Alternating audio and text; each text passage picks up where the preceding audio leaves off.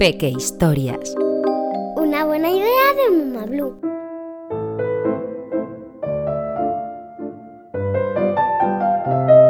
El baile de la libélula. Baila la libélula con leve aleteo, se eleva en la brisa y levanta el vuelo. Luce palaciega sus alas azules, son sus atalayas lilos y abedules. Vuela, baila, vuela, pequeña libélula. Baila, vuela, baila, dama colilarga.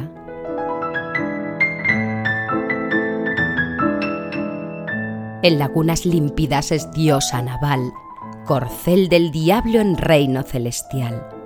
Al alba deslumbra, al primer albor, baile que embelesa, falda tornasol. Vuela, baila, vuela, pequeña libélula, baila, vuela, baila, dama colilarga.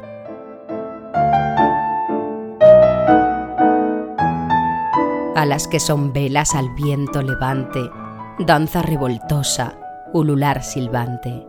Baila la libélula con leve aleteo, se eleva en la brisa y levanta el vuelo. Te gustará saber que... Las libélulas son insectos que viven cerca de lagos, charcos, ríos y tierras pantanosas, ya que los bebés de libélula cuando nacen son acuáticos. Las libélulas son uno de los insectos más fascinantes que existen, Vuelan a mucha velocidad y son capaces de ver en todas direcciones sin girar la cabeza. Sus ojos se componen de 30.000 pequeñas partes y cada una de ellas funciona como un solo ojo. Alucinante. Las libélulas son insectos bastante grandes, pero no te asustes, no pican y son súper bonitas, de vivos colores que brillan con el sol tan deslumbrantes son que a lo largo de los siglos se las ha venerado en muchas culturas, como en Japón.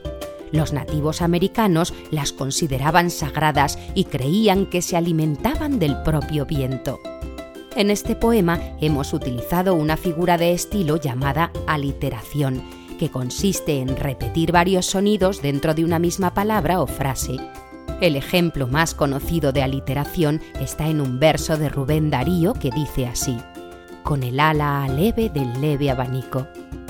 Una figura de estilo o figura retórica es una forma distinta de utilizar las palabras para hacerlas más expresivas o bellas. Se utilizan en el lenguaje literario, sobre todo en poesía, y es un modo que tiene el poeta de hablarle directamente a nuestro corazón.